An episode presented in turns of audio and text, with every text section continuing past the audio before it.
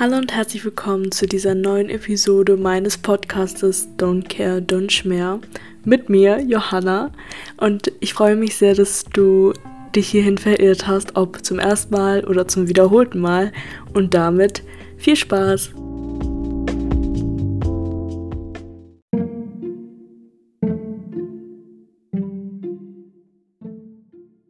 Und bevor es richtig losgehen kann, ein kurzer Disclaimer. Alles, was ich in dieser Episode erzähle und alle Aussagen, die getroffen werden, basieren allein auf eigener Recherche, meiner eigenen Recherche. Und jetzt alle einmal im Chor. Eigene Recherche. Eigene Recherche. Eigene Recherche.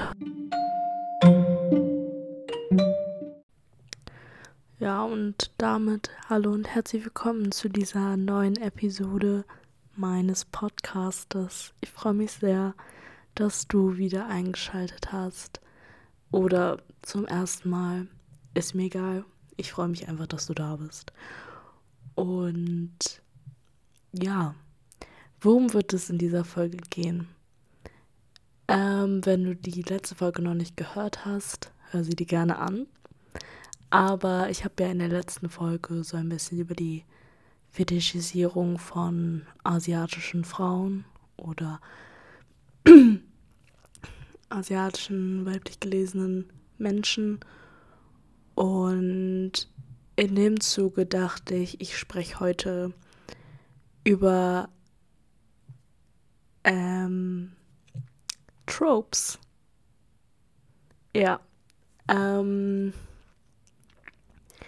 denn ich habe auch in der letzten Folge angesprochen, dass gerade die Verfestigung von gewissen Vorstellungen, Stereotypen gerade durch Popkultur stattfindet, gerade eben durch Filme, Fernsehsendungen, all diese Art von Medien.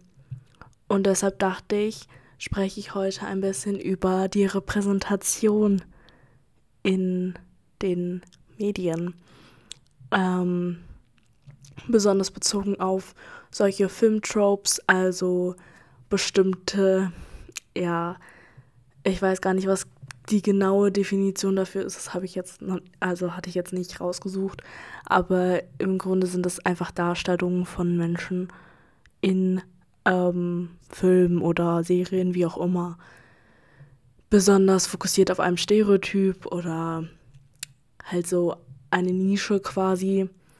Ähm, man kennt ja auch so in so Teenie-Dramen oder so gibt es ja immer den Sportler und den Nerd und etc. Und diese gibt es eben auch in der asiatischen Repräsentation. Und deshalb dachte ich, spreche ich heute einfach ein bisschen darüber. Ähm, ich hoffe, ihr seid gespannt und ansonsten wünsche ich euch sehr viel Spaß bei dem Ganzen hier.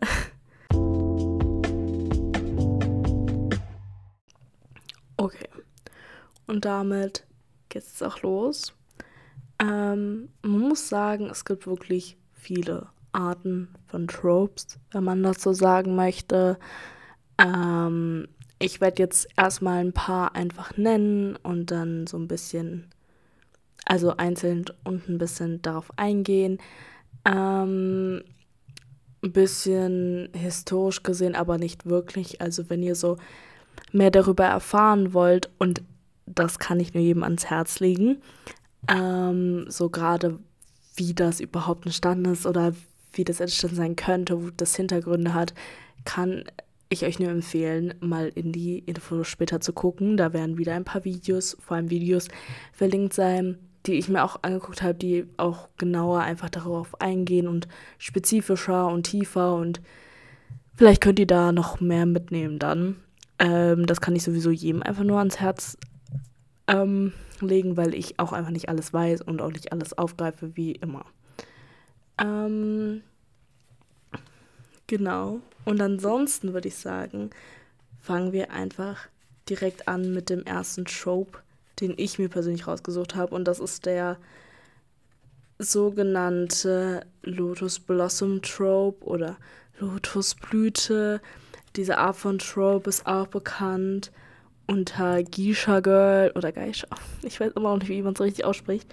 Es tut mir sehr leid. Oder China Doll. Und gerade dieses Trope knüpft, knüpft sehr gut an das Thema der letzten Folge an. Ähm, denn, naja, im Grunde geht es eigentlich genau um da, in diesem Shop genau das, was ich letzte Folge gesagt habe. Also, es geht dabei um die asiatische Frau, die sehr ruhig ist, fügsam, unterwürfig dem Mann gegenüber ähm, und eben hyperfeminin, dieses Baby-like, Babyface, so sehr porzellanartig und unschuldig. Ähm, was alles natürlich dem weißen Mann dient. Ähm, und sie steht immer oder meistens an der Seite eines weißen Mannes. Ähm, und im Zuge dessen wird gerade der asiatische Mann auch sehr desexualisiert. Das, da gehe ich auch später noch mal ein bisschen drauf ein. Ähm, aber dadurch, dass die Frau immer an der Seite eines weißen Western Man steht, der stark und der Held der Geschichte ist, steht und nur ihn haben möchte und für ihn alles tun wird, hat das so eine sehr starke Rückkopplung gegenüber den asiatischen Männern. Aber da gehe ich auch später nochmal drauf ein. Ähm, ein Punkt, der auch sehr damit zusammenfließt, ist, dass die Frau eigentlich immer als eine Art Sexarbeiterin dargestellt wird, als Prostituierte oder ähnliches und im Endeffekt ein Objekt der, ähm, wie sagt man, des, der Fantasie, also so des, des Begehrens. Sie wird ein Objekt des Begehrens, wenn man das so sagen kann. Ähm, aber der Knackpunkt ist eigentlich, dass sie auch ersetzbar ist. Denn gerade in alten Filmen ähm, ist es oft so, dass der Mann dann auch irgendwann, so wenn die Frau, sobald sich die Frau, die asiatische Frau sich irgendwie anders entwickelt oder irgendwie sich weigert oder anders verhält, als das Bild des Mannes es zulässt, ähm, wird ihr direkt klar gemacht, dass sie nicht unbedingt für immer da sein muss und er ja auch einfach jemand anderen sich holen könnte an die Seite. Ähm, was ja auch, was ich ja auch letzte Folge, wie gesagt, viel angesprochen hatte, dieses, dass die Frau immer mehr wie ein Objekt wird und ersetzbar ist, solange sie aber in das Bild, in die Vorstellung passt ähm, des Partners, ähm, ist alles Klärchen, alles Klärchen. Ähm, Gerade als das amerikanische Militär ähm, wuchs und in asiatischen Ländern präsenter wurde, entstand so etwas, das hieß Military Sexual Complex. Und das sieht man auch in vielen Filmen, gerade auch früher ähm, oder beziehungsweise aus der Zeit, ähm, aus westlichen Medien, ähm, dass Beziehungen zwischen Militärmännern und asiatischen Frauen aus diesen Ländern, wo sie quasi stationiert waren, ähm, sehr romantisiert wurden und als eine sehr große, starke Liebesgeschichte sich entwickelten und der Mann die Frau gerettet hat und ja, es wurde einfach, die eigentliche Lage wurde sehr romantisiert und aus dem Kontext gezogen. Ähm, durch diese Darstellung wurde der weiße Mann immer mehr oder der Militärmann immer mehr als der Held dargestellt, als der, der die Frau aus ihrem Elend rettet. Und die Frau freut sich natürlich, ist glücklich, bla bla. Und ich möchte gar nicht sagen, dass das nie so war. Und es bestimmt solche Situationen gab irgendwo. Aber man muss sich einfach im Auge behalten, dass gerade im geschichtlichen Kontext, zu der Zeit, als solche Filme auch entstanden sind dann, ähm, das nicht unbedingt die romantisierteste Geschichte war, weil es immer noch um Krieg ging und ähm, die, das American Military nicht unbedingt ähm, immer so unschuldig war in solchen Situationen und seien wir mal ehrlich, mehr Gewalt dahinter steckt, als äh, man vielleicht manchmal in diesen Filmen sieht. Ähm, und dadurch wird auf der einen Seite auch dieses Bild von ähm, der Sexarbeiterin immer mehr verfestigt. Zum anderen werden solche Ereignisse auch einfach runtergeschraubt und deren eigentliche, eigentlichen Kern, der wird puff. Und das ist einfach ein sehr großes Problem, aber ein anderes als das, ähm, worum es eigentlich geht. Ähm, genau.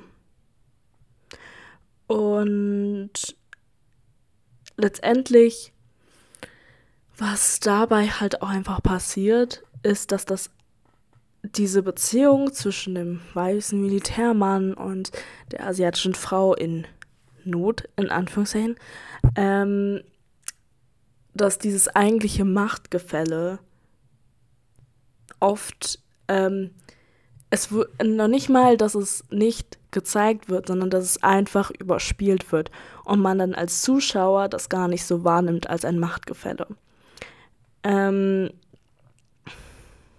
denn im Endeffekt geht es ja immer um Dominanz, immer um dieses Dominieren der Frau. Und das ist einfach ein äh, sehr großes Machtgefälle. Wenn dann noch die Militärposition dazu kommt, ist natürlich nochmal was ganz anderes.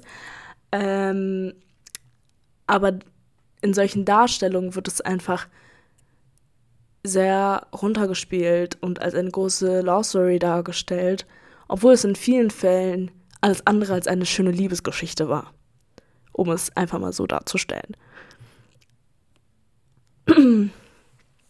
Dazu kam natürlich, dass die asiatische Frau immer sehr asiatisch dargestellt werden sollte, damit man auch weiß, jo, okay, ähm, die ist asiatisch ähm, und exotisch und besonders und anders. Ähm, und deshalb wurde sie immer sehr, ähm, ja, wie soll man sagen, ähm, in Anführungszeichen asiatisch gekleidet. Also so wie die Produzenten und so weiter sich dachten, so, okay, so sieht man dann, dass sie anders ist als die anderen. Ähm, das hat ist von, keine Ahnung, in Anführungszeichen traditionellen Kleidung bis zu über extravaganten, verrückten Kopfbedeckungen bis alles, keine Ahnung. Ähm, einfach damit diese klare Linie gezogen wird, dass die Frau anders ist als der Rest. Und das eigentliche Problem ist, also das ist bei allem eigentlich so, ist, dass diese Charaktere nur eine Dimension haben. So es ist kein Problem, eine gute Frau zu sein, es ist kein Problem damit, diese Charaktereigenschaften zu haben, so. Aber das Problem ist dann, wenn dieser Charakter keine keinen anderen Lebensinhalt hat. Wenn das die eine Dimension ist und das auch nur diese eine Dimension bleibt und der Charakter nicht irgendwie noch, keine Ahnung, irgendwo hingeht und Freunde trifft und keine Ahnung, andere Blickwinkel gezeigt werden, sondern nur, ich bin da, wenn der Mann da ist und ich kümmere mich um den Mann. So, das ist das Einzige, was zu diesem Charakter gehört. Und diese eine Dimension ist das Problem an dem Ganzen. Und das wird immer so bleiben. Und gerade in Filmen, auch später noch nicht jetzt ganz früher, wo es nur Schwarz-Weiß gab, sondern auch mit der Zeit, wurde dieses Trope sehr oft verwendet. Und ich glaube, man fällt, es fällt einem nicht unbedingt auf. Also ich habe mir jetzt auch nie unbedingt viel dabei gedacht, wenn ich so Filme geguckt habe. Ähm, aber man lernt ja auch dazu, ne? Ähm, ist es oft das Ziel ja eigentlich ist, dass daraus Humor geschlagen wird. Also die Frau wird auf ihre Sexualität reduziert, auf das, also das ist das Einzige, ihr Körper, ihre Sexualität, was auch immer. Und darauf werden Witze aufgebaut und der Humor entsteht daraus. Und das ist halt so eine ähm, Runterschraubung, eine ähm, ja, ich weiß nicht. Also das ist wirklich krass, weil ich finde, also ich habe mir wirklich auch Videos dazu angeguckt, um das besser verstehen zu können, keine Ahnung. Und da wurden dann halt auch manchmal so Beispiele gezeigt und so. Ich habe sie mir jetzt nicht alle aufgeschrieben, aber da waren halt auch ein paar neue Filme dabei. Und ich denke mir so, wenn ich die so geguckt habe, ich habe da halt über, überhaupt nicht drüber nachgedacht. Aber im Endeffekt ist es halt wirklich so, dass das ist die einzige Reduzierung so auf den Körper, auf die Sexualität und darauf, darauf dann so Jokes aufzubauen, ist ja wirklich, ja, weiß ich jetzt nicht. Ähm, ich glaube, da kann jeder oder beziehungsweise jede Frau, jede weiblich gelesene Person, nee, doch.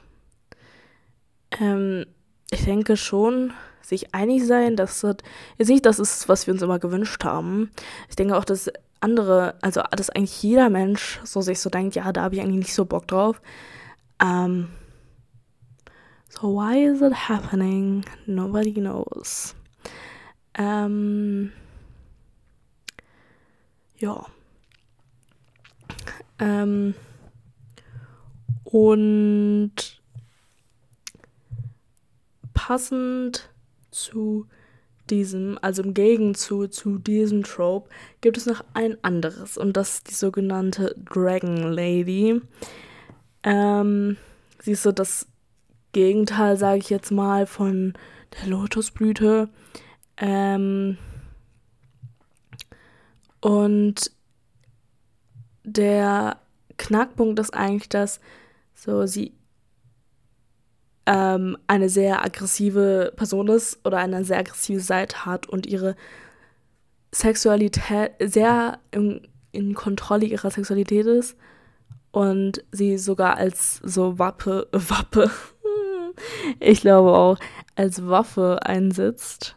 Ähm, und sie ist natürlich wie immer exotisch und mysteriös und rücksichtslos und keiner kennt sie und fragt sich, Who's that girl? Ähm, ja.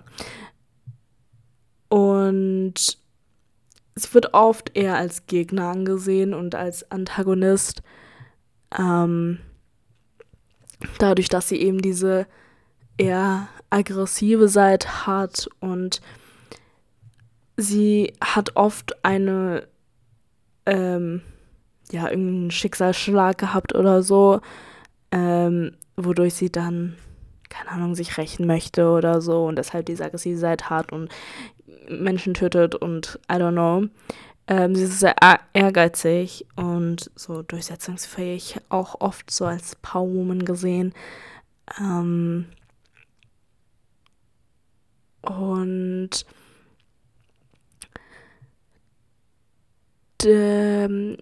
so ein paar geschichtlich, geschichtliche Facts, die so ein bisschen den Hintergrund haben, ist gerade so der Page Act, worüber ich auch in letzter Folge geredet habe, ähm, oder auch der Chinese Exclusion Act. So daraus formiert sich dann, ähm, manifestierte sich die stereotypische Repräsentation und aus dem heraus kam dann diese Gegenbewegung quasi. Ähm, und ähm, was soll ich jetzt sagen? Ach so. Ähm, diese, dieser Charakter ist aber dennoch oberflächlich. Also auch wenn man denkt, dass so, oh, es ist eine Gegenbewegung, vielleicht kommt da ja mehr. Es ist trotzdem recht oberflächlich gehalten und ihre Klamotten und Waffen und alles Mögliche sind immer noch sehr dazu fungiert, diesen Unterschied zu westlichen Frauen oder westlichen Menschen darzustellen, um dieses exotische andere einfach besser, keine Ahnung, klarer diese Grenze zu setzen, weiß ich nicht. Ähm und sie macht, also so das Ding, also die kann dann meistens so Martial Arts und äh, fightet um ihr Leben und tötet jeden und hat kein moralisches Gewissen. Ähm, und ähm, ja, das so halt die, wie gesagt, die Gegenbewegung zu diesem zierlichen, ruhigen, gefügte kommt es so badass. Ich fighte jeden, der mir in den Weg kommt. Ähm, aber dennoch gab's es da halt auch so Punkte, je nachdem, wie es halt repräsentiert wird, ist es trotzdem sehr stereotypisch gelastet. Und ähm, gerade dieser Punkt, dass sie ihre Sexualität so als Waffe einsetzt, ist ja gar nicht schlimm so. You do you. Und das ist ja gar kein Problem, so, ne? Gibt auch was der Story so, aber ähm, je nachdem, wie es halt ausgeführt ist, führt es dazu, dass gerade dieser Punkt von der Prostitution und der Vorstellung von, dass diese Frauen nur irgendwelche Krankheiten weiterleiten, ähm, da kann es schnell dazu kommen, dass das einfach verfestigt wird. Und heute, also nicht, also mittlerweile gibt es auch einige Rollen, die dieses Trope verwenden, aber es erweitern, eine zum Beispiel eine ausführliche Backstory hinzufügen und ähm, einfach mehr Dimensionen im Charakter geben, eine Entwicklungshirde, Welle, wie auch immer und ähm, einfach verschiedene Plots, wodurch dieser Trope ähm, zwar noch da ist, aber erweitert wird und ein bisschen sich von diesen Stereotypen einfach löst. Und das ist ja eigentlich etwas Gutes, so, wenn man so sagen möchte, weil ich denke, diese Tropes sind nicht unbedingt nice, also im Gegenteil ziemlich kacke sogar. Ähm, aber wenn man das als Fundament nimmt und daraus etwas Größeres baut, kann man ja eigentlich nichts mehr dagegen sagen, so weißt du. Ähm, genau.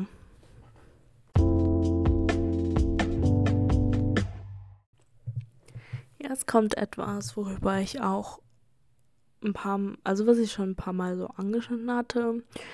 Und zwar ist es die Mono-Minority Myth. Und wer das gedacht, ist ein großer Bestandteil von einem Asian Trope oder ist generell in einem eigentlichen Asian Trope, denke ich, würde ich jetzt so sagen. Ähm, genau. Deshalb dachte ich, rede ich da endlich mal ein bisschen mehr drüber. Ähm, ja.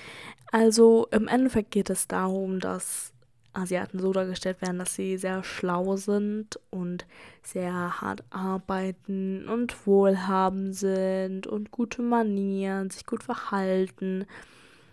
Und oft ist so dargestellt wird, als ob sie so eine riesen Obsession mit Noten haben, so gutes Ansehen und eben deshalb auch einen sehr starken Ehrgeiz haben und einen guten Job erlangen so Richtung Arzt, Anwalt, wie auch immer. Also gesellschaftlich angesehen guter Job. Ähm, wie gesagt, dass eben das Ansehen der Familie des Einzelnen sehr wichtig ist und so man die Ehre weitertragen muss. Im Endeffekt würde ich jetzt so sagen. Ähm, und gerade wenn es dann so um Kinder geht oder Schüler, dass diese, diese Angst besteht, die Familie zu enttäuschen, so ähm, und man so alles dafür gibt, die Beste zu sein oder der Beste, wie auch immer. Ähm, und ja. Also zum einen bildet, bildet es diese Vorstellung sehr hohe Standards und Erwartungen an sich selber und an andere. Und außerdem zerstört es ein bisschen so das Individuum. Aber das ist ja eigentlich logisch, das ist eigentlich bei jedem Trope so, dass so ein bisschen. Äh,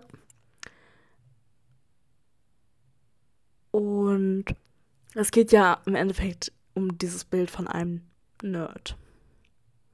Kann man ja einfach so sagen, ne? So ein bisschen so der Nerdy Boy. Ähm, um, und was dabei eben auch sehr auffällt, ist, dass es oft eben diese Charaktere eher Sidekicks sind oder so der beste Freund oder keine Ahnung, nie wirklich einen Love Interest haben oder einen Love Interest sind. Ähm, und das hat auch geschichtlich gesehen viel mit dem Yellow Peril zu tun. Das könnt ihr auf jeden Fall mal nachgucken. Ähm, ist wichtig.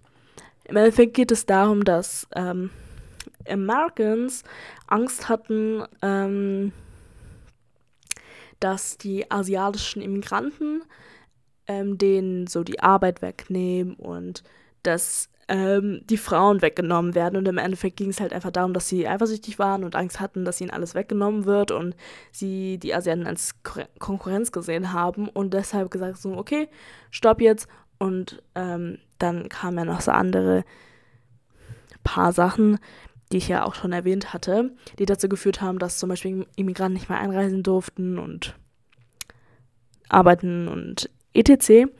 Ähm, dafür könnt ihr aber ähm, auch noch meine anderen Folgen hören oder selber mal gucken, weil ich will eigentlich nicht so viel über das Geschichtliche reden diesmal. Ähm, und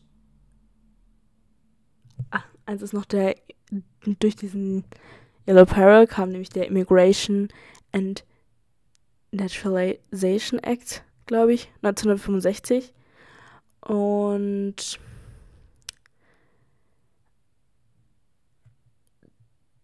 dadurch, also wie gesagt, googeln, ich rede jetzt nicht so viel darüber, ähm, durch diesen Kontext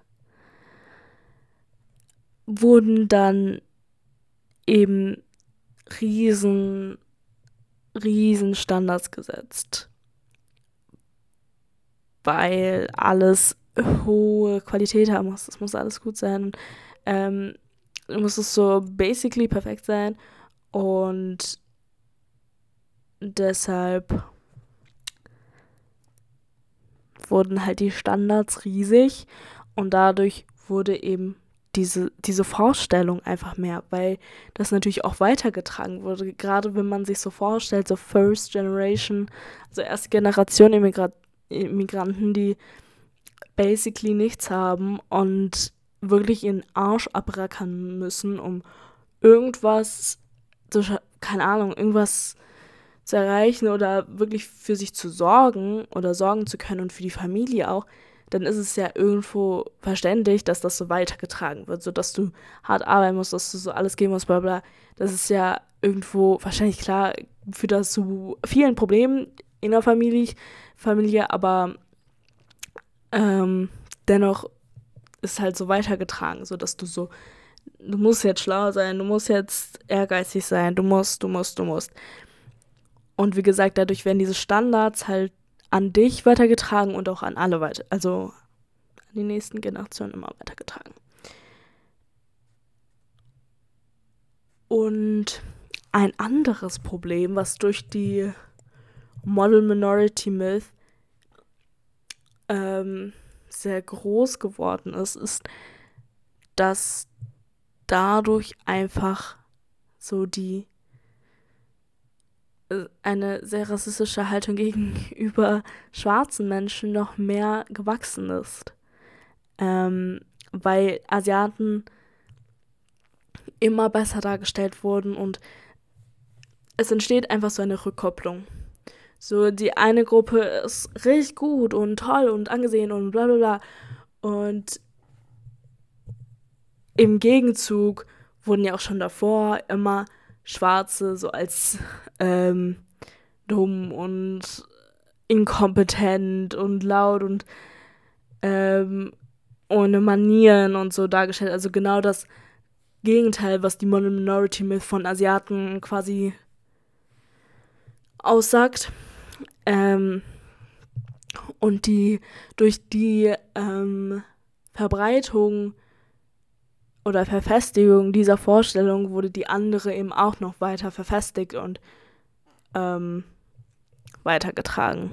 So. Und das wirklich nicht nice. So. Also ich glaube, dass wir uns alle vorstellen können, dass es jetzt nicht hm, so top-notch ist. Also So viel dazu. Ähm, und genau, da kommen wir ein bisschen mal zum männlichen Geschlecht der ganzen Sache. in der Hinsicht habe ich es ein bisschen, ähm, bisschen gut aufgeteilt, aber dann auch wieder nicht gleich. Aber naja, egal. Auf jeden Fall gibt es natürlich auch Tropes für asiatische Männer. Ähm, ja, da gibt es, also wie ich eben auch schon angesprochen hatte, führte nämlich die Vorstellung davon, dass eine asiatische Frau immer an der Seite eines weißen Mannes stehen muss.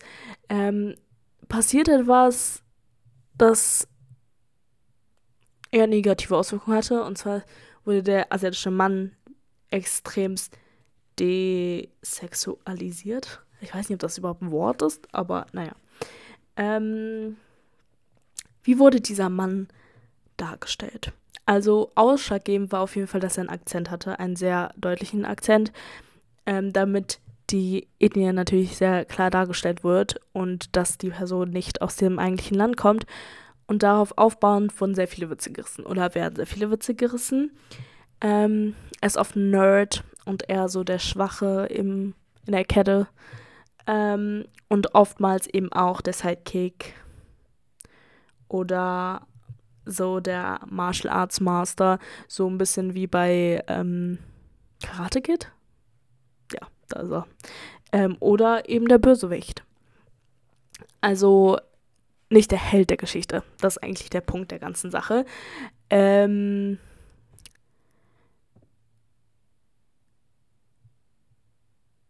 ähm, ähm, was wollte ich denn sagen? Ach so, ähm, ähm, in dem diese Position oder dieses Trope sieht man in verschiedenen ähm, Filmen ähm, früher, aber auch noch heute. Früher waren es auch oft einfach, also gerade als noch nicht so viele asiatische Schauspieler so bekannt waren, gerade in Hollywood, ähm, waren es oft einfach weiße Menschen, die Yellowface gemacht haben oder Yellowface hatten, wie man es auch sagen möchte. Ähm, Beispiel dafür Dr. Fu Manchu. War literally ein White Dude. Ähm, und ein anderer Punkt ist, dass sie oft Arbeit übernehmen, die Männer natürlich normalerweise nicht machen und so die Frauenarbeit machen, so wie putzen und kochen und alles Mögliche in diese Richtung. Und das wird dann auch immer natürlich preisgelegt, dass die Person nicht männlich genug ist. Ähm, genau. Ähm, oft wird dann die Person eben auch als so Comedy-Element benutzt. Ähm, oft als eher dumm dargestellt, damit eben bessere Witze dabei rumkommen. Ähm,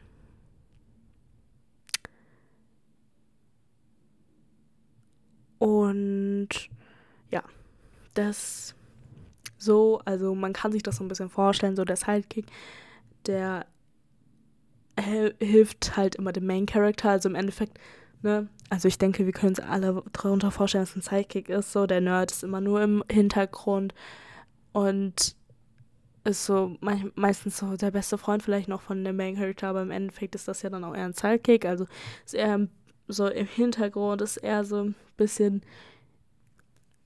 ähm, bisschen so eher schüchtern und so.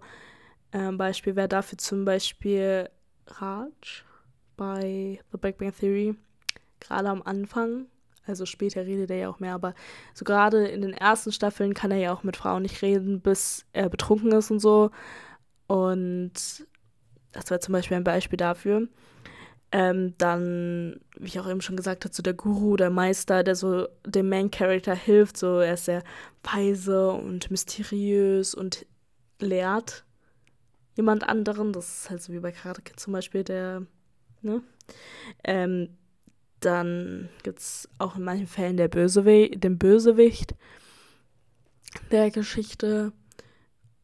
Ähm, ist immer wichtig, dass der irgendwie ähm, ja, im Endeffekt geht es halt einfach darum, dass er nicht sehenswert ist und im Endeffekt auch nie der Main Character sein kann, wenn das Sinn ergibt so. Und einfach nicht so, also kein, nicht sehenswert, also man sehnt sich nicht danach so, nicht die Love Interest, nicht der Main Character, nicht im Vordergrund, sondern im Background. So, das ist eigentlich der Punkt des Ganzen. Ähm, was natürlich auch nur in der stereotypischen Form viel dazu beiträgt, dass, also ich bin ja jetzt kein asiatischer Mann, ich kann es jetzt nicht so beurteilen, aber ich kann mir halt vorstellen, dass es sehr ähm,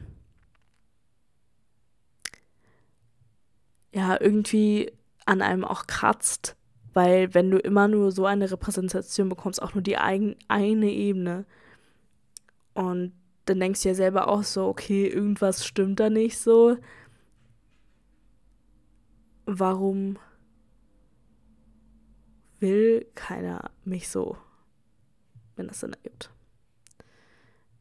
Ähm,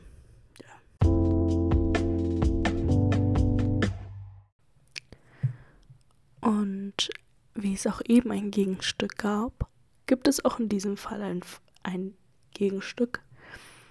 Und zwar ist es Asian Himbo oder auch Himbo. Also es gibt es auch im nicht-asiatischen Bereich. Aber in dem Fall natürlich der asiatische Himbo. Und das ist so eine Gegenbewegung kann man das ja nicht nennen, aber ne, so Trope, was sich so mit der Zeit dann entwickelt hat. Ähm und ich bin mir nicht sicher, warum. Also, wie das entstanden ist. Wie gesagt, da müsst ihr einfach euer eigenen Research betreiben, wie ihr es immer tun solltet. Aber das weiß ich nicht genau. Ähm, Im Endeffekt geht es halt um das Gegenteil von dem Nerd Minority Dude. Ähm, und es geht halt so um so jemanden sehr gut aussehen, gut gebauten ähm, Menschen, der aber nicht so viel in der Birne hat. Oder akademisch gesehen jetzt nicht der an der höchsten Stelle steht oder so. Ähm so, so sehr heiß, aber nicht, nicht schlau. Mhm. Ich will nicht unbedingt dumm sagen, aber äh, nicht unbedingt hell in der Birne.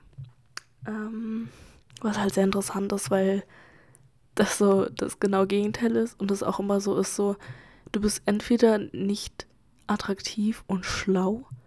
Oder du siehst gut aus, aber dafür dumm. so, es geht. Es geht nicht beides, nein. Es geht nur so. so ich denke mir so, okay, ähm, weiß ich jetzt nicht so genau. Und mittlerweile gibt es so ein paar Beispiele. Also, ich glaube, so Gen Z gesehen jetzt ist, glaube ich, das, äh, das Ding, ähm, bei Never Have I Ever. Heißt die Serie so? Ja, ich glaube Never Have I Ever.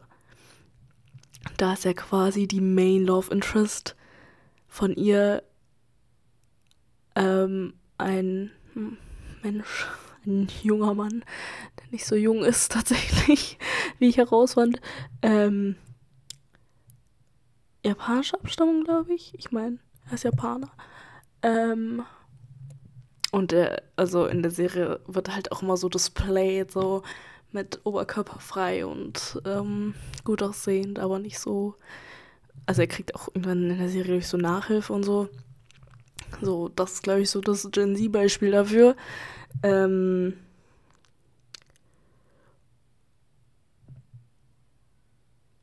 ja, so viel dazu. Ich, also im, im Tiefen kann man dazu eigentlich nichts sagen. Es ist einfach das Gegenstück zum anderen. Und ja, wie gesagt, ich möchte ja eigentlich nur grob alle vorstellen und dann noch was zu sagen. Aber ich finde es irgendwie trotzdem komisch, das jetzt einfach so stehen zu lassen. Aber wie gesagt, ich kann da einfach nicht so viel sagen.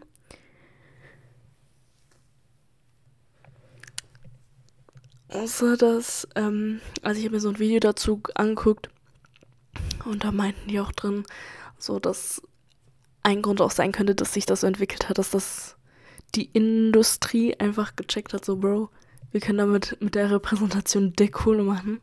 Und dann dachten die so, wir machen mal ein bisschen diverse. Aber dann halt so. Und nicht, dass es unbedingt schlecht heißt, aber ja. So. Ich glaube, wir kommen sogar so fast zum. Nee, never mind. ich dachte so, wir sind fertig. Ähm, we're not.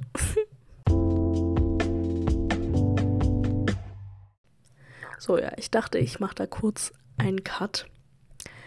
Ähm, bevor ich mit dem nächsten anfange, einfach für so ein Relief zwischendurch. für mich selber. Ähm, also, ich weiß nicht, ob ihr unbedingt einen Relief braucht, aber meine Stimme bauscht sich manchmal so ein bisschen auf, wenn ich zu viel rede und dann muss ich immer Luft holen, aber ich finde das ein bisschen komisch, immer so richtig tief zu atmen ins Mikrofon. Deshalb mache ich dann irgendwann einen Cut immer, weil ich dann kurz eine Pause brauche. Ähm, anyways. Kommen wir zum nächsten Trope und ich glaube, das ist so das, was eigentlich jeder kennt. Also ich kann mir nicht vorstellen, dass niemand sich darunter was vorstellen kann und das ist das Japanese Schoolgirl. An der Stelle erstmal, da habe ich ein Video zugeguckt von Mina Lee oder Mina Lee, ich, ich glaube Mina Lee, ähm, die einen Top YouTube-Channel hat. Ich liebe ihren Channel so, die macht coole Videos. Also falls ihr euch Videos angucken wollt, die ein bisschen sozialkritisch sind, aber viel auch mit Mode zu tun haben. Oder Popkultur. Kann ich nur empfehlen. Ähm, anyways, das Japanese Schoolgirl ist, glaube ich, wie gesagt, der Trope, den so alle kennen. Also gerade so durch Animes und so kennt das, glaube ich, fast jeder, beziehungsweise jeder hat irgendwie eine Vorstellung davon. Gerade mit dieser Schuluniform und so. Da weiß ja eigentlich jeder so, was gemeint ist. Meiner Meinung nach. Ähm, und gerade durch Animes ist halt immer größer geworden. Ähm, und da gibt es so ein paar Sachen zu unpacken. Ich fand das Video sehr interessant von ihr. Deshalb würde ich es auf jeden Fall empfehlen. Weil sie auch immer recht ausführlich darüber erzählt, über die Sachen. Ähm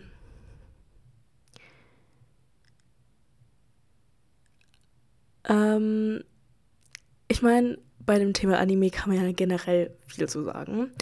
Ähm so, aber erstmal zum Japanese Schoolgirl es ist halt immer so dieses Ding von den Mädchen in so einer Schuluniform. Und das ist eigentlich. also, das ist so vom Äußerlichen eigentlich so das Ding. So, also, es ist Mädel, Mädels, die zur Schule gehen, dementsprechend noch sehr jung sind. Side Note. Ähm, und kurze Röcke manchmal ein bisschen Ausschnitt, je nachdem. Ähm, und ich meine, wenn etwas Bekanntes im Anime sind, das unrealistische Proportionen. Auch für Schulmädchen, sehr, gerade für Schulmädchen sehr unrealistische Proportionen. Aber ähm, ja, was auch noch auffällt, ist, dass in dieser Art von Repräsentation in Animes vor allem, wird oft gerne schöne Zoom-Shots gemacht von Beinen und unterm Rock. Relauf mit so ein bisschen Wind am besten noch vom Ausschnitt und dann mit ganz viel Glitzer und hu. Ähm, wo man sich natürlich mal ein bisschen drüber nachdenken sollte, das sind Schulmädchen. Meistens Mittelschule weiß ich jetzt nicht. Also ich meine, also weil im Endeffekt sind gerade solche Shots und die Reprä also die Präsentation der Mädchen in dieser Form einfach nur im Sinne vom Male Gaze. Das ist einfach so. Und damit machen die auch ihre meiste Kohle, glaub, meiner Meinung nach. Ähm, was sehr disturbing ist, weil, wie gesagt, diese Mädchen einfach sehr jung sind. Und manchmal, why? Einfach nur why? I don't get it. So, gerade wenn es dann so, also es gibt genug richtig obsessive Männer und auch Frauen, aber wir reden ja jetzt gerade in diesem Fall. Ähm, und das ist sehr fragwürdig. Sehr, sehr fragwürdig. Ähm, aber gut. Da habe ich auch ein bisschen geschichtlich. Wie gesagt, ich würde euch das Video, wie gesagt, die, ans Herz legen, weil sie es ein bisschen besser erklärt, meiner Meinung nach, glaube ich, als ich und ein bisschen ausführlicher.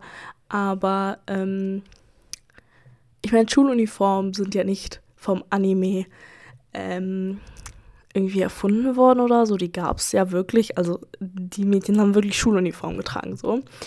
Ähm, und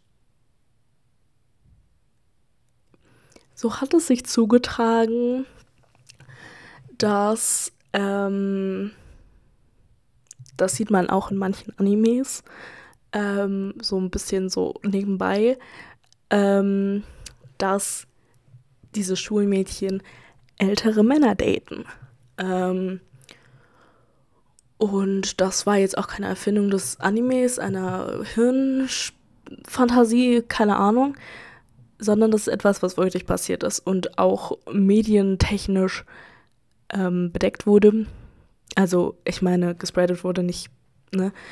Ähm, und zwar war es halt wirklich so, oder es ist auch vielleicht nur so, ich weiß es wie gesagt nicht, ich meine, so Prostitution und äh, Kinderprostitution und was auch immer gibt's überall.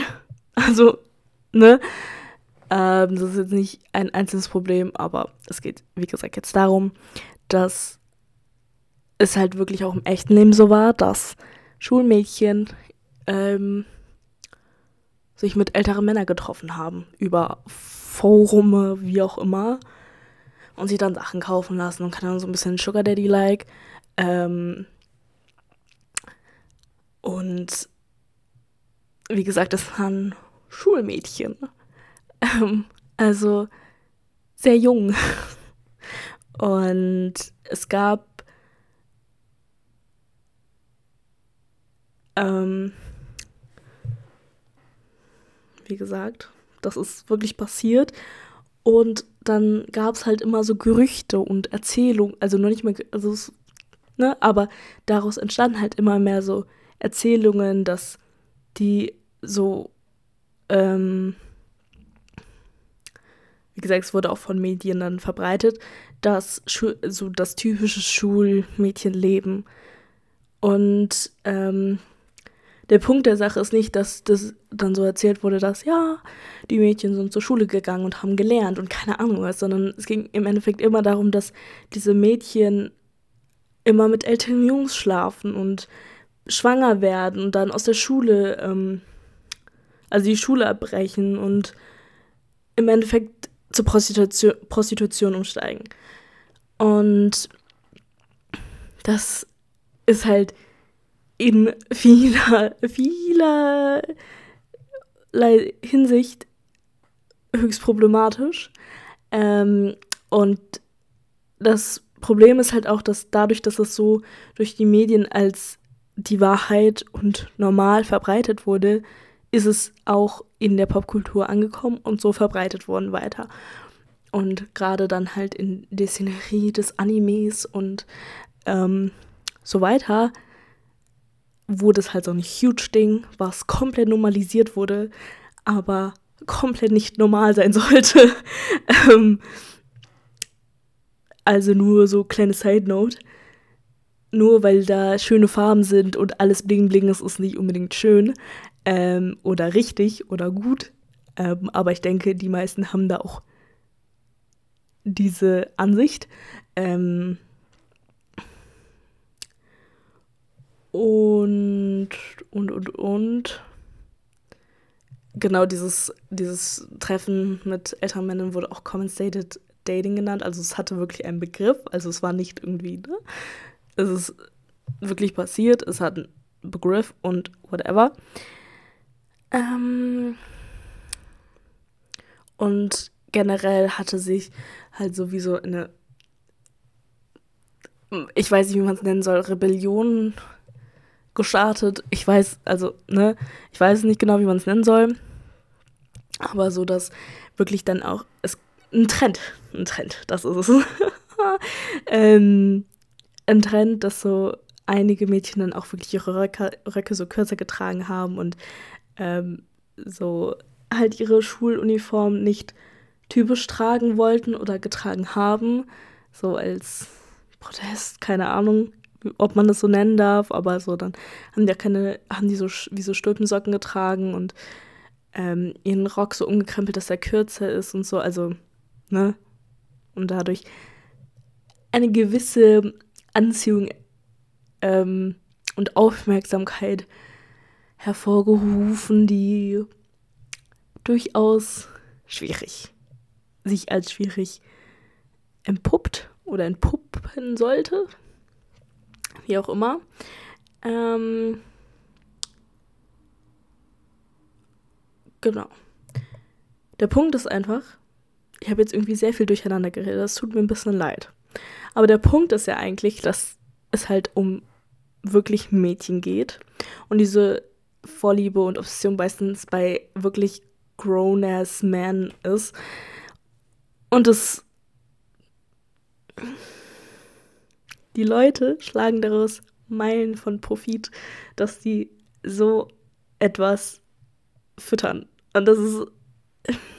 Ich will jetzt nicht sagen, dass Animes komplett scheiße sind, weil ich gucke auch gerne Animes. Aber manchmal, so gewisse Dinge sollte man einfach hinterfragen. Weil ich einfach mehr so, weiß nicht, andere Animes gucken, nicht so Slice of Life. Aber ähm, diese Art von Trope, they ain't it. Weil ihr müsst euch überlegen, dadurch, dass das Schulmädchen sind, setzen die schon so solche Standards bei kleinen Mädchen. Also egal ob ähm, Proportion des Körpers, ob Darstellung der eigenen Person und was auch immer. Und ich will jetzt nicht sagen, dass die Frau sich nicht einfach freizügig anziehen darf und ihr Leben leben darf. Go off so. Aber das sind freaking Mädchen. Und manchmal sollte man einfach gewisse Grenzen setzen, meiner Meinung nach.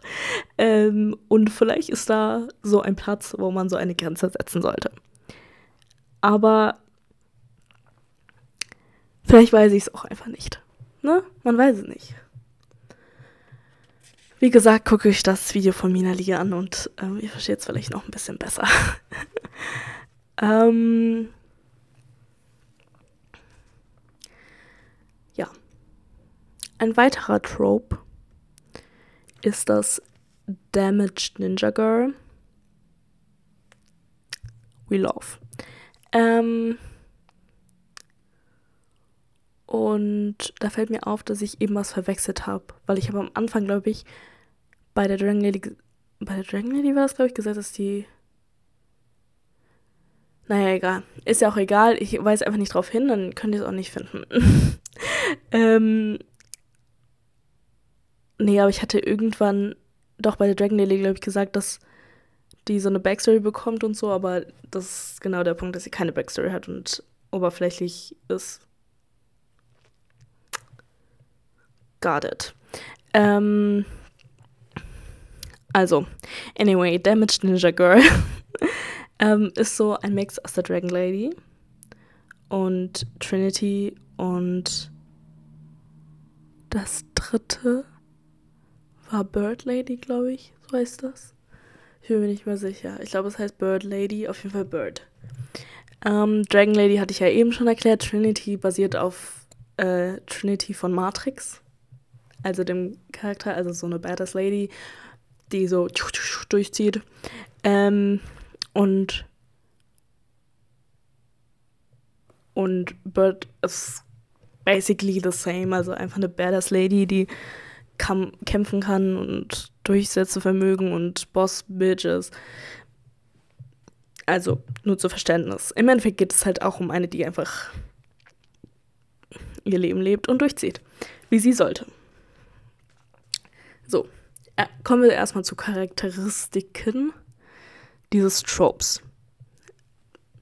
Punkt 1, wie es auch sein sollte, sie ist hübsch. Meistens attraktiv, gut aussehend. Ähm, Zweiter Punkt, she damaged. Also im Endeffekt hat sie einfach nur ein traumatisches Erlebnis gehabt und hat irgendwas erlebt und will jetzt irgendwie sich rächen. Genau das hatte ich nämlich bei der Dragon Lady gesagt, aber das stimmt in gewisser Hinsicht auch, aber sie, also bei der Dragon Lady ist der Punkt, dass sie das nicht ausgeführt wird und bei Damaged Ninja Girl schon in den meisten Fällen. Ähm, Außerdem kann sie natürlich so kämpfen, also so Martial Arts mäßig. Oder andere asiatische Kampfkunst. Ähm, sie ist asiatisch und hat irgendeine Art von scharfer Waffe, so wie ein Katana oder so. Ähm, sie ist meistens nicht wirklich der Star der Story so, also nicht der Hauptcharakter, aber nicht irrelevant so. Ähm und ja, er ist wieder an der Seite von einem weißen Mann. Ähm, ist schüchtern, nicht unbedingt, aber kann, also sie, sie kann auch durch, also doch schon sie schüchtern an manchen Stellen oft auch leise, stumm, redet nicht so viel oder gar nicht. Ähm, genau. Beispielmäßig gibt es einmal Katana. Props an den Menschen, der sich diesen Namen ausgedacht hat. Ähm, von Suicide Squad. Ich weiß jetzt nicht, ob alle diesen Film kennen. Ähm, also mit Will Smith und so. Und, ne? Ähm, Katana ist die Figur mit dem Katana. wow. Also ihre Waffe ist auch ihr Name. Ähm, aber da haben wir es halt mit dem mit der Waffe schon mal abgecheckt. Sie ist asiatisch gelesen auf jeden Fall. Die ist auch asiatisch, ich glaube, an einem Punkt zieht sie auch ihre Maske ab. Aber auf jeden Fall asiatische Frau, gutes Send. Ähm und auch ziemlich stumm. Also sie redet fast gar nicht. Und ihre ähm so viele Sätze hat sie auf jeden Fall nicht. Sagen wir mal so einfach. Ähm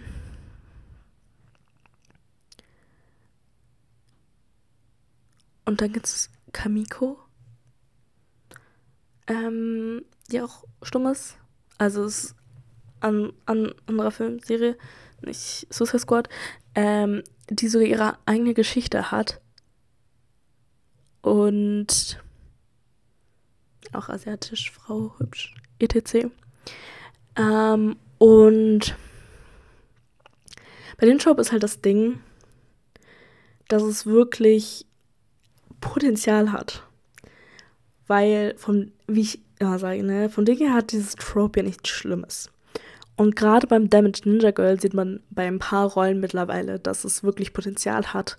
Gerade wenn man zum Beispiel die Backstory ausarbeitet, ähm, wie, warum sie jetzt so ist und ähm, halt mehr Perspektiven zeigt als nur ihre Ich kille alle, solange ich will, sondern halt auch so ihre Backstory, ihre Gefühle, auch andere als nur Hass und Wut und keine Ahnung, sondern vielleicht auch Trauer und Glück und keine Ahnung was, aber einfach mehr Facetten hinzufügt, kann dieses Damage Ninja Girl halt einfach riesen Fundament haben für gute Charaktere. Und das ist einfach so, das muss man auch einfach sagen. Die Ausführung ist immer key, sag ich an der Stelle nur immer gerne. Ähm, weil es halt auch sehr eindimensional sein kann. Wie ein Trope so halt ist. Man meistens. Ja. Ähm. Genau. Und dann kommen wir, glaube ich, schon, ja, quasi zum letzten. Und zwar ist das der Kung Fu Hero. Ich meine, sein Name sagt eigentlich schon aus, was er ist. Martial Arts. Check. Also irgendeine Kampfkunst. Ähm, asiatisch. Makes sense. Ähm, und ein Hero, also der Lied, also der Hauptdarsteller, so, das ist das Wort. Ähm, erstmal einen Schritt zurück. Ähm, man muss sagen, dass so Material Arts, wie sagt man das Martial Arts? Halt so Kampfkünste schon früher im Westen populär waren, bevor das so ein Riesending in den Medien wurden. Und gerade durch Bruce Lee, ähm, dem einzig waren, ich denke, den kennen auch alle, ähm, wurde das halt so, also er hat das halt groß gemacht, sag ich jetzt mal, ähm, gefolgt von Jackie Chan, kennt ja auch eigentlich jeder. Ähm, und dadurch wurde es halt huge in den Medien und äh, haben, glaube ich, viele gecheckt. Und dadurch entstehen halt Drops, ganz klar. Ähm, definitionsmäßig habe ich natürlich schon gesagt, ne? Martial Arts. Wir können es langsam nicht mehr hören. Ähm, dann asiatisch wieder offensichtlich Grenze gesetzt zu sehen, deutlich zu sehen. Dann kommt oft hinzu, dass er irgendwie eine Rolle eines Cops, also ein, äh, eines Cops, wo bin ich denn jetzt gelandet, eines Polizisten hat oder generell einfach sehr ähm, beschützerisch ist, gerade wenn es um seine Familie geht und immer nach den Regeln geht und so ähm, sehr hinterm System steht und so dafür kämpft. Ähm, hat meistens einen amerikanischen Partner an seiner Seite, ähm, der ihm so das westliche Leben zeigt. Ähm, aber er ist trotzdem meistens der, der den Humor trägt, aber nicht auf sein, seine Ko also schon ein bisschen aus seiner Kosten, weil es auch viel mit seiner Ethnie zu tun hat, aber aus seinem eigenen Munde so. Also er reißt auch ein paar Jokes so. Ähm, wie gesagt, er ist der Hauptdarsteller der Geschichte, was ja auch mal ein bisschen was anderes ist, gerade ähm, auf der männlichen Seite, ähm, auch auf der weiblichen, aber ne, er ist der Hauptdarsteller, was ja auch cool ist. Ähm, I guess. ähm, was da aber auch auffällt, ist, dass er halt so über maskulin dargestellt wird. Also sehr muskulös und zeigt das und ich bin stark und wie auch immer. Ähm, und hat eben auch diesen idealen, in Anführungszeichen, Körper und ist hetero und ich stehe nur auf Frauen und oh, ähm, ich denke, wir kriegen alle das Bild. Ähm, so the good guy, I guess. Ne? Der die Leute beschützt. Ähm, aber der Kung Fu Hero hat auch so einen anderen Abschlag noch. Er bleibt der Hero, aber ein bisschen in eine andere Richtung. Er ist so ein bisschen der, ähm, ja, ich weiß nicht. Aber auf jeden Fall ist er da meistens irgendwie ein Soldat gewesen oder so, aber wurde enttäuscht und hat jetzt alles, also vertraut dem System so nicht mehr und vertraut niemanden so. Ähm, aber Gra ist halt so sehr beschützerisch ähm, um seine Familie. Wahrscheinlich ist irgendjemand gestorben oder so, da wurde gekillt und er will sich jetzt rächen und keine Ahnung was, aber so, er ist so sehr beschützerisch, trotzdem immer noch. Aber trotzdem, das ist der Punkt, obwohl er halt nicht mehr diese Rolle, dass ich ähm, vertrete das System, sondern ähm, misstraue dem Ganzen. Sorry. Oh mein Gott. Ähm, und nicht, also die Rolle fordert literally das System heraus, als gerade so Polizist und so, und er ist so, wirk kämpft wirklich gegen die, ist er trotzdem nicht der Bad Guy. Also diese Rollen werden meistens so inszeniert, dass er trotzdem noch, also dass der Zuschauer trotzdem noch Empathie fühlt und so mit ihm fühlt und will, dass er so das Ziel erreicht, was er erreichen möchte und ähm, sie nehmen ihm trotzdem noch das Gu The Good Guy. Ähm, dafür nehmen dann meistens andere noch quasi die Rolle des Bösen ein. Oft auch POCs, gotta say. Ähm, was auch ein bisschen. Ja, aber naja. Ähm, und er bleibt halt diese Hauptrolle, was sehr interessant ist, finde ich, obwohl er so ein so Anti-Rolle einnimmt, ist er trotzdem noch der Hauptcharakter quasi.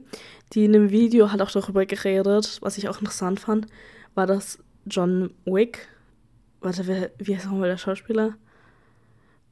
Äh, ich weiß es nicht, mir fällt es nicht ein. Aber der mit den langen schwarzen Haaren. John Wick auf jeden Fall.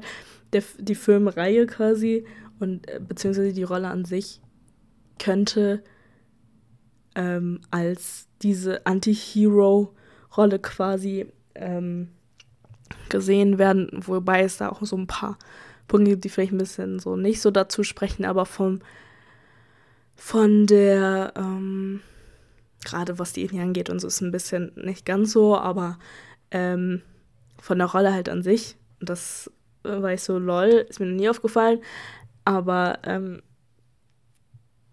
da kann ich das Video empfehlen, weil ich habe, also darüber will ich ja gar nicht reden, also ich, ne, aber das fand ich irgendwie einen interessanten äh, Take. Ähm, genau. Das, das waren auch, glaube ich, eigentlich schon alle Tropes. Ähm, ja, das, das war's schon.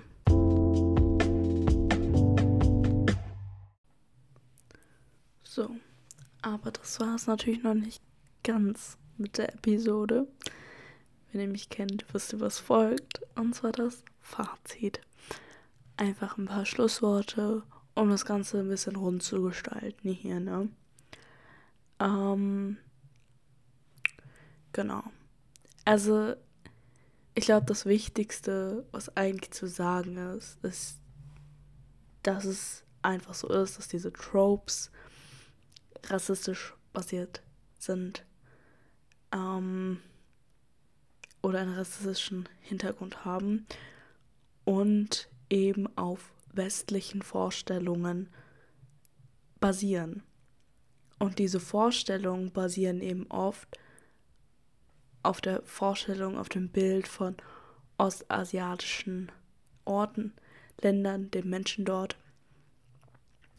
Und das stellt eben nochmal ein großes Problem gerade in der Repräsentation dar, weil einfach dadurch so viele Orte und so viele Länder und Menschen oft vollkommen übersehen werden.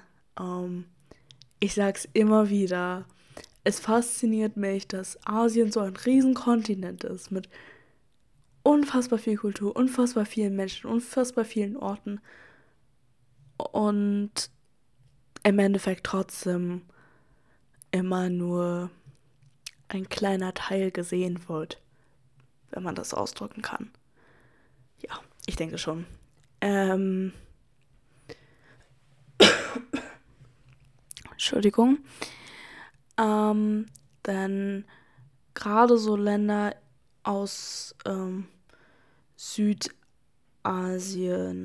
ähm, so Afghanistan, Indien, Iran, aber auch andere Länder wie der Irak, Israel, Kasachstan, ich weiß es nicht.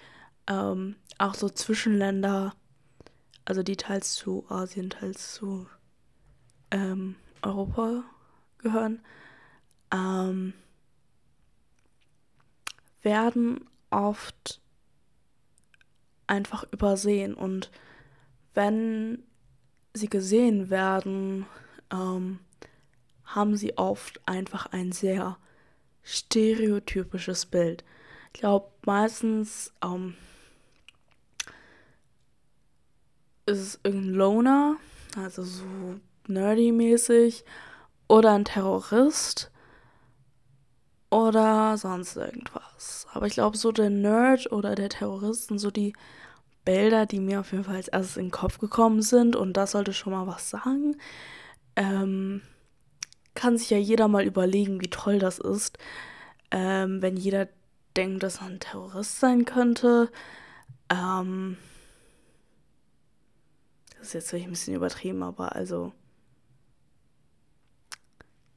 Ich sage ja nur, ne? Ähm, ja, was ich eigentlich damit sagen möchte, ist eigentlich nur, dass viel noch gemacht werden könnte und viel noch fehlt und es nicht unbedingt immer so schön ist. Ähm, was mich eigentlich auch zum eigentlichen Thema bringt, weil ich glaube, die größte Debatte ist ja an der Stelle, ob jede Repräsentation gut ist, ob jede Art von Repräsentation gut, gute Repräsentation ist und so weiter und so fort. Man kann das so zusammenwürfeln, wie man möchte, den Satz. Aber ich denke, es ist verstanden, was ich meine. Ähm, und für mich, also ich finde das sehr schwierig zu beantworten, weil mich das immer in so einen Zielspalt bringt. Um, im Endeffekt würde ich sagen, nach dieser Folge auch wahrscheinlich nochmal vermehrt, dass nicht jede Prä Repräsentation gut ist. Ähm, ich glaube, das ist klar geworden. Ähm, und ich auch nicht jede Repräsentation gut heiße oder gut heißen würde. Ähm, aber es ist halt immer so die Frage, ich glaube, die meisten denken sich dann halt auch so jetzt nach dieser Folge vielleicht so, ja, Johanna, wie möchtest du da repräsentieren? Möchtest du überhaupt jemals in deinem Leben, also ich meine, das sind ja so viele verschiedene Charaktere und so viele Möglichkeiten und ich so, ja, aber erstens ist es eingleisig, äh, es ist eine Ebene, es ist ein Charakterzug, der auch noch rassistischen Hintergrund hat, rassistische Lage und nicht darüber hinausgeht. Und das einfach, das kann einfach sehr verletzend sein, weil ähm, man muss sich das ja quasi so vorstellen. Ähm, stell dich vor, ihr habt immer das Gefühl, dass kein Charakter in irgendeiner Serie oder irgendwelchen Filmen gibt, wo ihr so sagst, boah, mit dem kann ich mich so gut identifizieren, so der hat den gleichen Hintergrund wie ich, der hat die gleichen Dinge durchgemacht wie ich, keine Ahnung, irgendwie sowas. Ähm, und dann kommt, hier, kommt so ein Charakter, aber dann in so einer Ausführung. Das ist dann auch nicht so toll, glaube ich. Also würde ich jetzt so empfinden. Ähm, weil ich glaube, wenige sagen würden so, boah, damit kann ich mich richtig gut identifizieren. Ähm, klar muss man da in gewissen Dingen natürlich auch unterscheiden, aber ich glaube, ne, es ist, wird verständlich, was ich eigentlich meine. Ähm, und deshalb finde ich das so schwierig zu sagen, weil klar ist es dann schön, dass es diese Repräsentation gibt. Ja, ist alles schön und gut, cool, dass ihr die Serientat vollbracht hat. Aber ähm, macht mehr, macht traut euch mehr zu machen. Ähm, also, ich würde mir einfach wünschen, liebe Filmindustrie, dass ihr einfach mehr macht. Mehr, ausführlicher, Tiefe. Gibt den Charakter Tiefe. Gibt ihm eine Backstory. Gibt ihm eine. Gibt verschiedene Charakteristiken. Gibt ihm Sprache. gibt ihm Worte. Gibt ihm Emotionen. Gibt ihm Gedanken. So. Gibt ihm mehr als nur diese eingeengte Rolle und Perspektive. Ähm, weil selbst wenn man diese Tropes beibehält, kann man diese Tropes nutzen, um was Besseres darauf aufzubauen. Und das auszubauen, so dass es diesen Stereotypen entbricht und mehr Tiefe dazu kommt. Ähm, und dann könnte man nochmal darüber reden, ob jede Repräsentation gute Repräsentation ist. Ähm, allerdings muss man natürlich auch beachten, dass sich die Filmindustrie schon wandelt. Also ich will jetzt nicht sagen, dass es mittlerweile nicht gute ähm, oder bessere Charaktere gibt. Natürlich hat sich die Filmindustrie über die Jahre und Jahrhunderte, nicht Jahrhunderte, Jahrzehnte, ähm, auch verändert. So, das ist ja keine Frage, ist ja auch irgendwie gut und auch sinnig.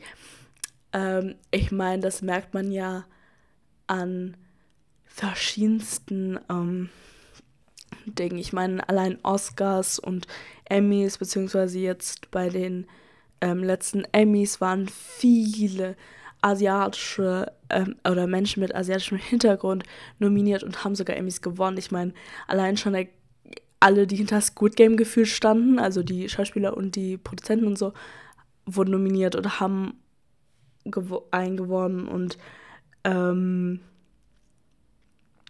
auch andere Schauspieler wie so Sandra Oh, Himesh Patel oder auch, also nicht nur SchauspielerInnen, sondern auch ProduzentInnen, SchaustellerInnen, also so creative people.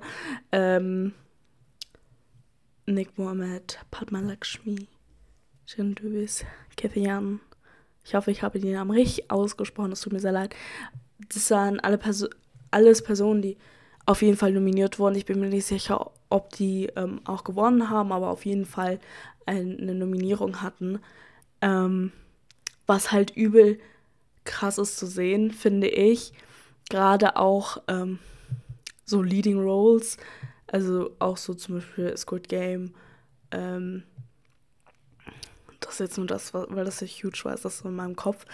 Ähm, oder ähm, ich meine, es gibt man kann sich natürlich streiten darüber, wie gut der Content ist und so. Ähm, aber zum Beispiel Never Ever Ever hat ja auch eine sehr große asiatische ähm, Repräsentation. Ähm, Miss Marvel hat, ist, glaube ich, Pakistan? Pakistanische Repräsentation, ich bin mir sicher. Ähm, kann ich jetzt nicht genau beurteilen, ob das so authentisch war, wie das repräsentiert wurde, gezeigt wurde. Aber ich fand es sehr cool. ähm, und sonst ähm, gibt es auch eine, die heißt äh, Michelle, glaube ich. Ich bin mir nicht sicher, ob es so richtig ausgesprochen ist. Ähm, ich, mir fällt gerade nicht der Filmtitel ein, ähm, aber der soll wohl gut sein. Ich habe ihn aber noch nicht gesehen. Auf jeden Fall soll sie oder hat sie schon, ich bin mir nicht, alles nur gefährliches Halbwissen, es tut mir leid, ähm, ein Honorary Doctorate of Fine Arts vom American Film Institute ähm, bekommen als erste asiatische Frau oder erste asiatische ähm, Creative Person, was halt huge ist, einfach. Ähm, Gerade wenn es halt so er das erste Mal ist, so für generell so, es ist halt heftig so. Und ähm, auch, ich sag's immer wieder, aber so Squid Game, Parasite, das sind ja rein koreanische Produktionen, die haben auch so viel Erfolg gerade auch weltweit bekommen, was ich auch krass zu sehen finde. Und generell einfach sieht man an solchen Stellen halt einfach, dass sich da etwas in dieser Richtung tut und dass sich da in den Punkten vieles verändert. Ähm, aber die Charaktere selber können halt manchmal noch ein bisschen ausgebaut werden. Das ist, was ich eigentlich nur damit sagen möchte. Aber ich möchte nicht nur negativ aus dieser Folge rausgehen, sondern auch sagen, dass es. Ich bin ja kein Meckervogel, so. Also es gibt durchaus auch positive Dinge. ähm, genau. Und ich glaube, das war es dann auch wirklich.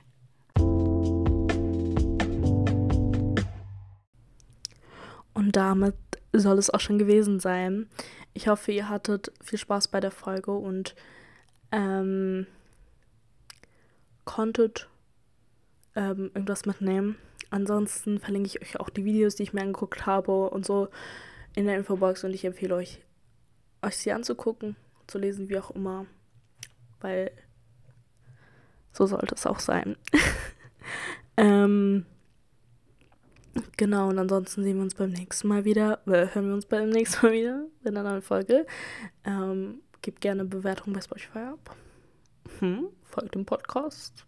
Äh, teilt die Folge mit irgendwem gerne. Irgendwie, irgendwo, irgendwann. Ähm, und ansonsten, ciao an der Stelle.